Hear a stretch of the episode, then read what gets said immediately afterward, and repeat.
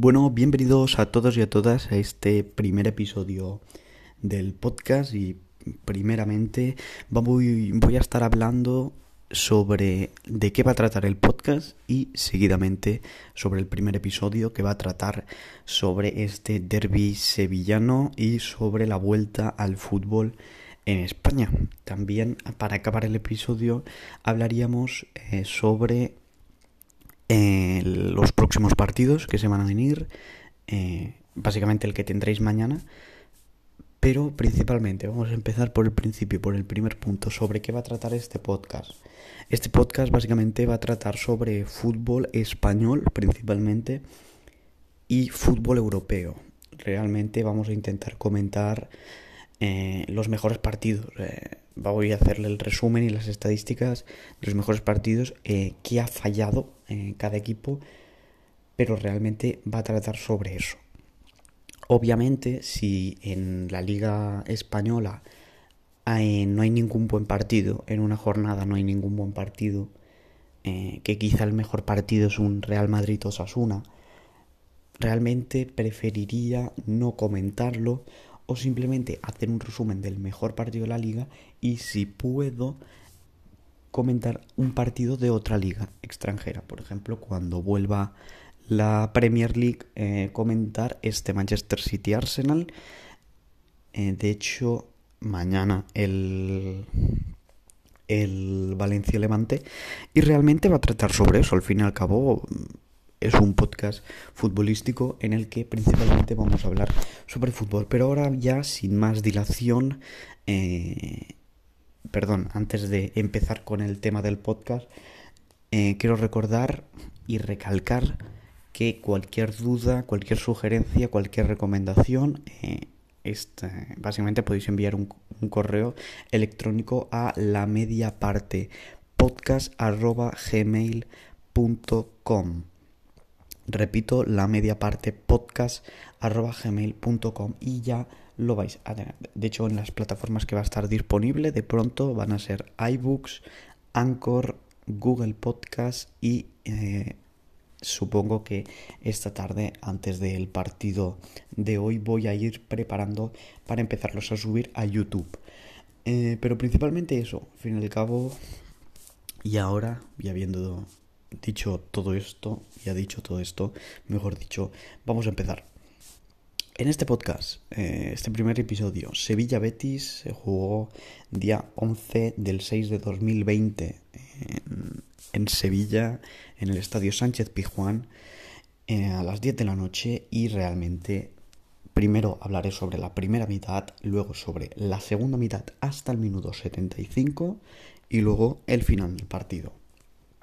Eh, bueno, la primera mitad, ¿qué se puede esperar? Al principio ya se veía que el Sevilla iba con mucha más intensidad, que iba con muchas más ganas y eso al fin y al cabo se notó. Se notó por, por partes de que el Sevilla, por ejemplo, ahora teniendo las estadísticas delante, el Sevilla tiró 10 veces, hizo 10 tiros. El Betis hizo 9, pero el Sevilla eh, cuatro veces a puerta, el Betis solo una. Y realmente esa vez que chutó el Betis fue una ocasión sin peligro que voy a hablar más adelante debido a que ha sido a partir del minuto 75 hacia adelante.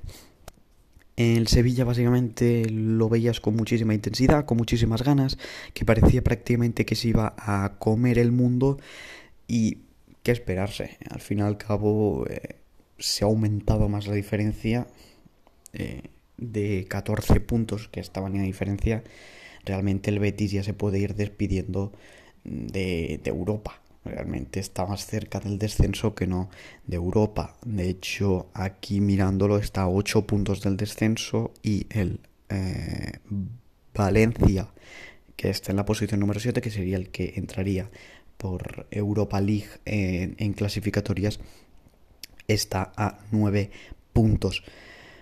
Mm, un punto más de diferencia, pero realmente no tiene pinta de que el Betis pueda eh, llegar a, a, clasificarse para Europa, básicamente porque es que delante eh, en Europa ahora mismo están Barcelona, Real Madrid, Sevilla, Real Sociedad en Champions y luego en, en Europa League Getafe, Atlético Madrid y Valencia. Realmente es muy, muy, muy difícil hablar sobre un Betis que pueda que pueda básicamente pues dominar. Al fin y al cabo el Betis es eso.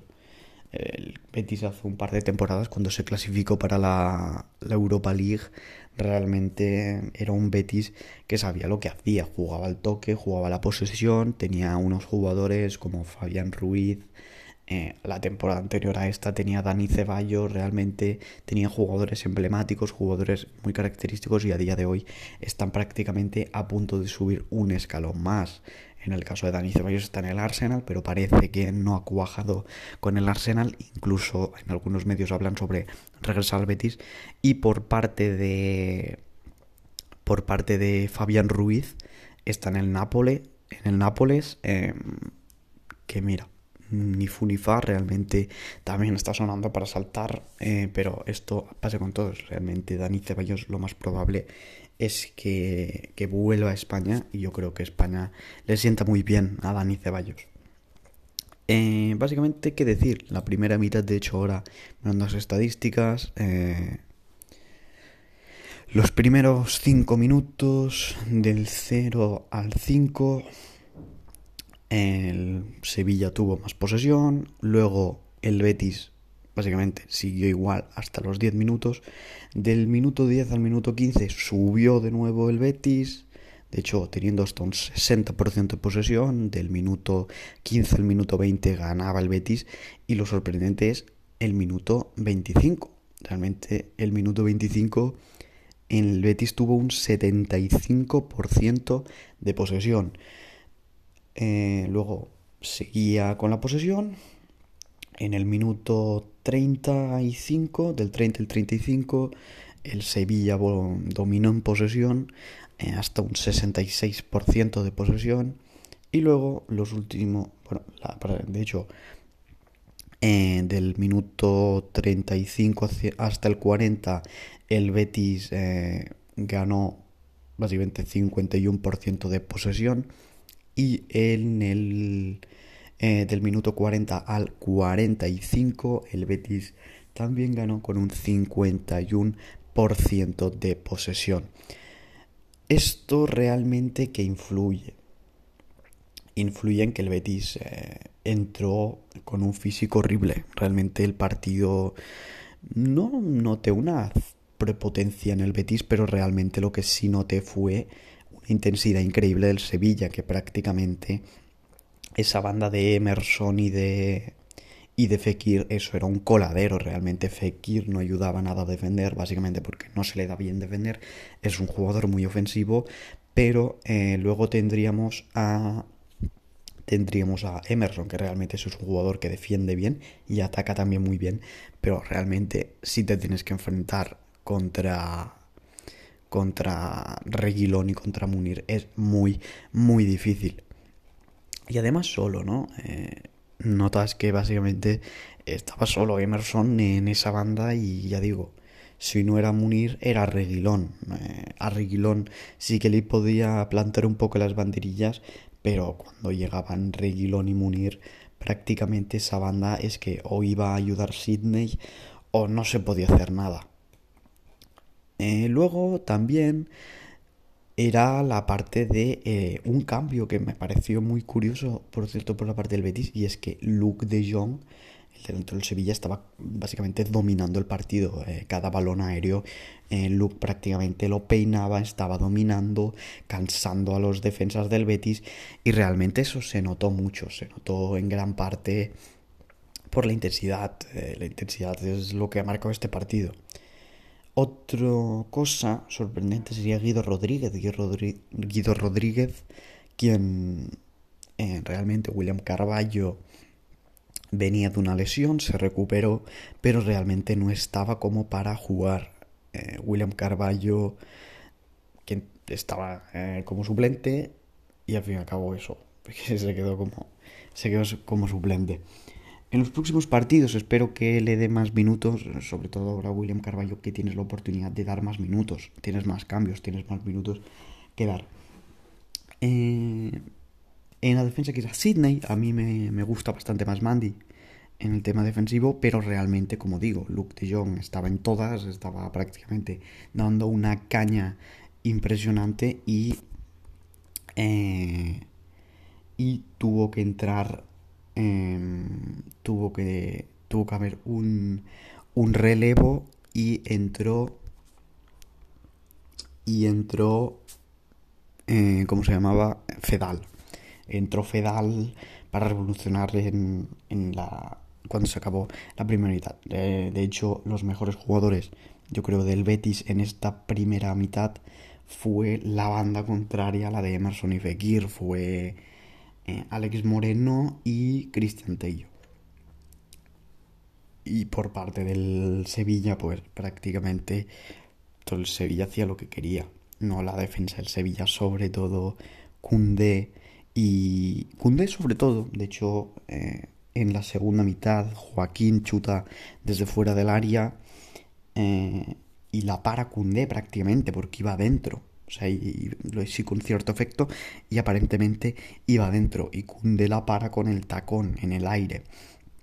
Pero básicamente, quizá en el ámbito defensivo, pues Cundé, Reguilón y, y Ocampos y Munir. Realmente la delantera del Sevilla, Ocampos, Luke de John y Munir, estuvo excepcional. Quizá de John no tanto, pero Ocampos y Munir perfectos.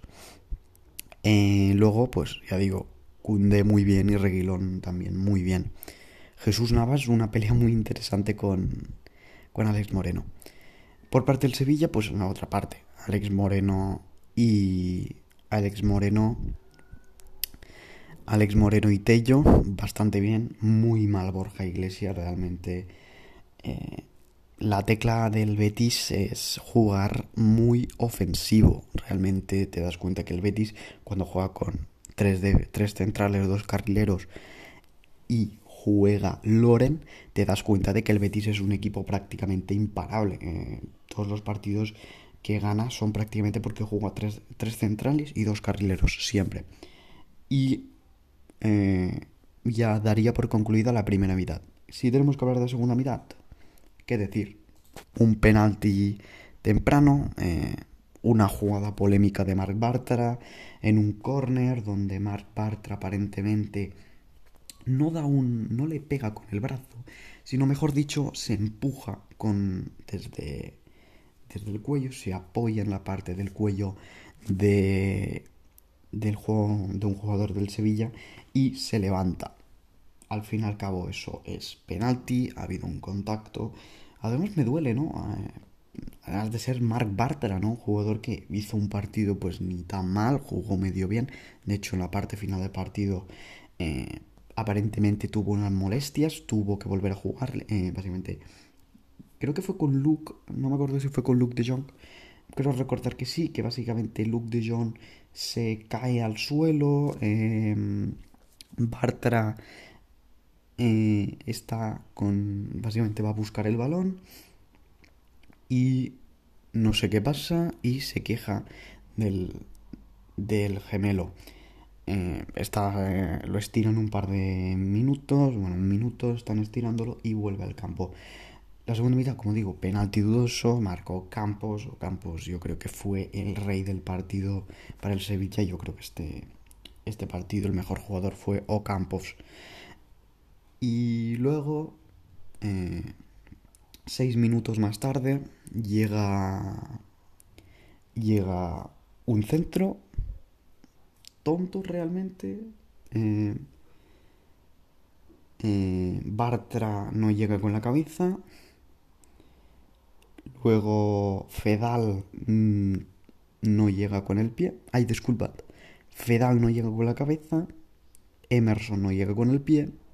Y ya. Gol para el Sevilla de nuevo. Y prácticamente el Sevilla ya con este gol ya empezó ya a, a estar solucionado todo realmente. ¿Dónde llegó ciertamente la revolución del Betis? La revolución del Betis llegó en el momento en el que se da cuenta de que necesitan hacer cambios, entra Diego Lainez, entra Loren, entra Joaquín, eh, de hecho se va Alex Moreno y entra Pedraza, mm, de hecho Pedraza lo hizo bastante bien, aunque a mí me gusta más Alex Moreno. Eh, pero es normal que le quiera dar descanso a Alex Moreno porque Alex Moreno, al fin y al cabo, está comprado, es de la propiedad del Betis, y Pedraza es del Villarreal, está cedido en el Betis. Que por cierto, no, no, aparentemente no ejecutarán la compra. Muy bien tendría que jugar estas últimas jornadas Pedraza, los minutos que juega, hacerlo bien y no creo, de hecho son 14 millones de euros y prácticamente es que es como Fekir. Fekir costó 20 millones, costó 19 millones y medio, creo, 20 millones. Y obviamente, por lo que te cuesta un Fekir, no, no ficharás a Pedraza. Eh, realmente, aparentemente, Pedraza se va a ir de nuevo al Villarreal. Mm, como decía, pues básicamente a partir del minuto 75 entra Diego Lainez por Cristian Tello, luego Fekir pasa de jugar como eh, sigue jugando como extremo derecho, que a mí no me ha acabado de convencer, de hecho me parece que para ser extremo tienes que ser un jugador mucho, mucho más... ¿Cómo decirlo? Saber variar entre un jugador individual y un jugador colectivo. Y el Betis necesita jugadores colectivos, jugadores que hagan pases, que hagan asistencias, que sepan moverse, que tengan un buen sprint, que sepan hacer un buen contraataque. Realmente Fekir es la, la individualidad en cuerpo propio, un jugador que le encanta regatear y le encanta chutar y marcar buenos goles, pero realmente a día de hoy el Betis no necesita buenos goles, necesita goles en cantidad. Eh, eso primero. Pues como decía, eh, Fekir se quedaría como extremo derecho, como delantero centro entraría Loren. Yo creo que Loren tenía que haber empezado este partido. Mm, tampoco se le vio demasiado, pero realmente el que se le vio y el protagonista de todo esto fue Diego Lainez. Diego Lainez jugó lo que quiso, jugó a lo que quiso. Luego Joaquín entró más como No interior izquierdo, medio izquierdo, quizá jugando como medio centro, pero a la izquierda, medio centro izquierdo. Tampoco vi a un Joaquín, es decir, no vi al típico Joaquín que te podía hacer de todo, pero realmente vi un Joaquín que no estaba nada mal. Eh, Aleña empezó el partido, de hecho, eso fue una curiosidad. Canales empezó como capitán. Eh, Alex Moreno por Pedraza los cambios fueron Alex Moreno se marchó, entró Pedraza, Sidney se marchó, entró Fedal, Aleña se marchó, entró Joaquín, Cristian Tello se marchó, entró Lainez y Borja Iglesias se marchó, entró Loren. Y un Betis muy, muy mal realmente. A partir de que entró Diego Lainez, yo creo que todo cambió. Una ofensividad. Ese chico realmente que no tenga minutos me parece una vergüenza una vergüenza realmente. Un chico que es que está en todas, está jugando. Mm, los partidos que entra juega bien, al fin y al cabo, el último partido que se le vio prácticamente como protagonista fue la Copa del Rey contra el Antoniano. Es decir, obviamente es un equipo que está en segunda B. No puedes eh, jugar mal. Creo que marcó un gol de falta, un gol muy bonito, de hecho, y fue el protagonista del partido. Un partido hecho que recuerda que recuerde yo porque llovió muchísimo. Luego, digo, digo, Diego Lainez entrando, regateando, haciendo lo que quería, maravillas. Es, de pronto estaba en el extremo izquierdo, de pronto en el extremo derecho, de hecho estuvo más como extremo derecho. Y como extremo izquierdo, ¿eh? fue un híbrido en el partido. Pero mm, al fin y al cabo quizá lo que peca el Betis con Diego Lainez es su juventud, es eh, un jugador que yo creo que en el Betis le va muy bien, pero si no le vas a dar minutos, mejor cédelo. Mm, cédelo a un Mallorca, cédelo a un Eibar, cédelo. Sobre todo en la Liga Española, no cedas fuera. ¿Por qué? Porque realmente estás haciendo que un jugador que lo que quieres es que se ajuste a la Liga Española, no lo vas a ceder a otro país. Porque lo que vas a hacer es que se. Pongamos que lo cede yo que sea Inglaterra. Eh, realmente lo vas a adaptar a la liga inglesa. Y realmente Diego Lainez a la liga inglesa no será nada. A la liga española sí, porque la liga española es mucho más técnica que la liga inglesa. Entonces, ¿qué es lo que ocurre? Lo que ocurre es que Diego Lainez necesita ser cedido a un equipo. Si no le vas a dar minutos, cede a Diego Lainez. Cristian Tello lleva un par de temporadas temporada pasada y esta temporada prácticamente ha jugado muy pocos partidos. Y el último partido que te marcó gol fue contra el Real Madrid. y marcó en el último minuto, entonces no me parece un jugador espectacular. La mejor opción quizás sea meter a Diego Lainez ahora mismo 30 minutos todos los días. Todos los partidos 30 minutos, 30 minutos, 30 minutos y 30 minutos. Y así vas a ver de qué de qué está hecho Diego Lainez. Yo creo que es un jugador muy técnico, un jugador que quizá falla más al, al chutar. Yo lo veo más, por ejemplo, como lo veo más parecido Vinicius, ¿no? Un jugador muy técnico, muy ofensivo, que le cuesta quizá chutar. Pero el, prácticamente el Betis, a partir de que entró Diego Lainez, entró Joaquín, entró Loren, básicamente el Betis empezó a meterse caña, el Sevilla bajó de rendimiento y el Betis empezó a subir caña. Empezó a meterle caña y solo chutó una vez, lo cual me parece vergonzoso. Realmente el Betis, eh, lo que le está ocurriendo y lo que le ocurre a este partido es que eh, eh, lo que pasó fue que el Betis está haciendo pases incluso en el área rival. Lo que debes hacer básicamente es cuando tengas la oportunidad de tiro, chutar, asustar al portero, que esté más alerta, porque realmente cuando un portero está muy alerta llega un momento que baja su rendimiento, no puede estar todo el partido atento, puede estar 90 minutos, no puede estar 10 tiros eh, fijándose. Realmente el Sevilla chutó cuatro veces a puerta, una entró de cabeza de Fernando eh, y un penalti. Y el Betis chutó una vez, chutó Joaquín y fue en el medio de la portería que Basilic ni se tuvo que, que esforzar. Mm, Joel Robles, perdón, lo hizo normal, no lo hizo tampoco un espectáculo, jugó medio bien Bartra creo que jugó bien. Alex eh, Moreno jugó bien. De hecho, una pelea con Jesús Navas. Siempre ver a Jesús Navas y a Alex Moreno es un espectáculo. Y yo me quedaría con eso. Al fin y al cabo, el Sevilla tuvo más intensidad, tuvo más poderío, tuvo más ganas, tuvo más fuerza y quiso ganar. Y al fin y al cabo, esto es lo que se nota. Se nota la victoria y se nota que tuvo las ganas de ganar y que lo hizo realmente tuvo ganas de ganar y lo hizo.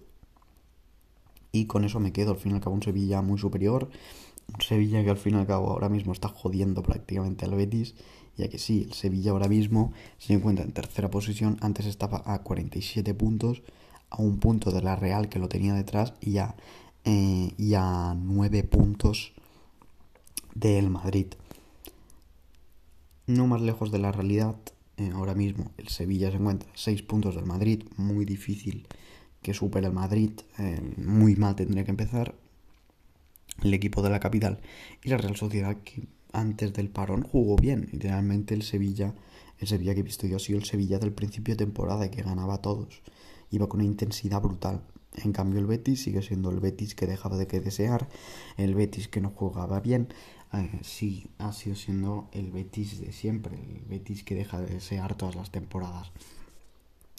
Y el Betis ahora mismo se encuentra en posición número 12, en un margen de 3 puntos, podríamos recalcar, prácticamente Atletic eh, por arriba, tenemos los Asuna, que está a un punto, los Asuna con un partido menos, un punto más, Betis tiene 33 puntos Osasuna 34, luego más adelante tiene el Athletic de Bilbao a 4 puntos, empatado, está empatado a puntos con el Levante, el Betis, Betis 33, Osasuna 34, Athletic de Bilbao 37 y por debajo tendremos al Levante empatado, Levante que está por debajo pero por diferencia de goles, el Betis tiene menos 7 goles, el Levante tiene menos 8, por una diferencia de un gol.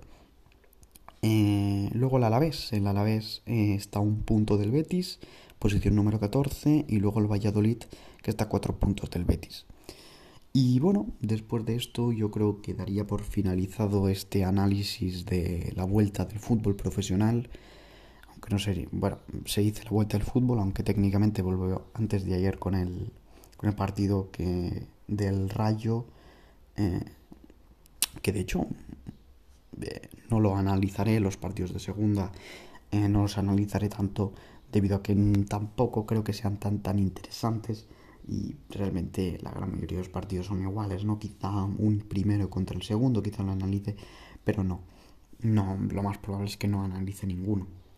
Obviamente no quiero analizar un Extremadura eh, Racing Club de Santander porque realmente es último contra penúltimo. O sea, es partido aburrido que realmente se juegan todo y son unos partidos que mm, se disfrutan.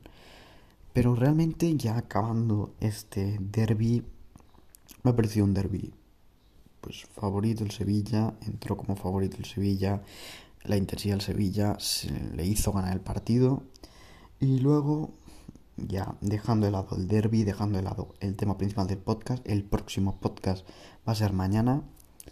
Eh, mañana juega el... Bueno, técnicamente hoy juega eh, Valencia contra Levante y de hecho juega Milan contra Juventus. No creo que el Milan Juventus lo vaya a hacer. No lo voy a no lo voy a hablar, no lo voy a analizar por un simple hecho. Eh, básicamente porque de qué me sirve de qué me sirve analizar un partido como ese. Y también eh, sí que dije que analizaría los mejores partidos, pero como dije antes también es que no me interesa tampoco analizar un partido en el que no hay emoción alguna, básicamente. Eh, se lo va a llevar la Juve porque tiene mejor calidad de jugadores y porque juega en casa. Aunque ahora como, como se ha demostrado el factor casa ya no existe. Todos los partidos son como visitante, aun jugando en tu propio campo juegas como visitante. Eh, mañana no me voy a enrollar mucho más. Mañana hablaré, haré el vídeo sobre el Valencia Levante que juegan de hecho esta noche. Y la verdad bastante bien de momento. Me estoy intentando organizar un poco como puedo. Eh, realmente es un poco raro hacer esto a mí al menos pero voy a intentar hacerlo como pueda. Así que bueno, ya acabando el podcast, gracias por escucharlo. Cualquier duda, cualquier comentario, estoy en las plataformas iBooks, ahí sí me podréis comentar, en Anchor, en Google Podcast en los próximos días. De hecho, la confirmación de Google Podcast tarda unas horas. Entonces, eh, quizá no lo tenéis para hoy este episodio, no tendréis para el día 12, quizá lo tenéis para el 13 o para el 14. Y en YouTube, cuando pueda, lo voy a subir. Así que básicamente, ya digo, disponibles YouTube, Anchor, iBooks y Google Podcast. O si queréis comentarme, tenéis alguna propuesta de vídeo, eh, pues podéis enviar un correo a la media parte podcast gmail.com. Y ya dicho esto, eh, termino, me despido. Espero que os haya gustado.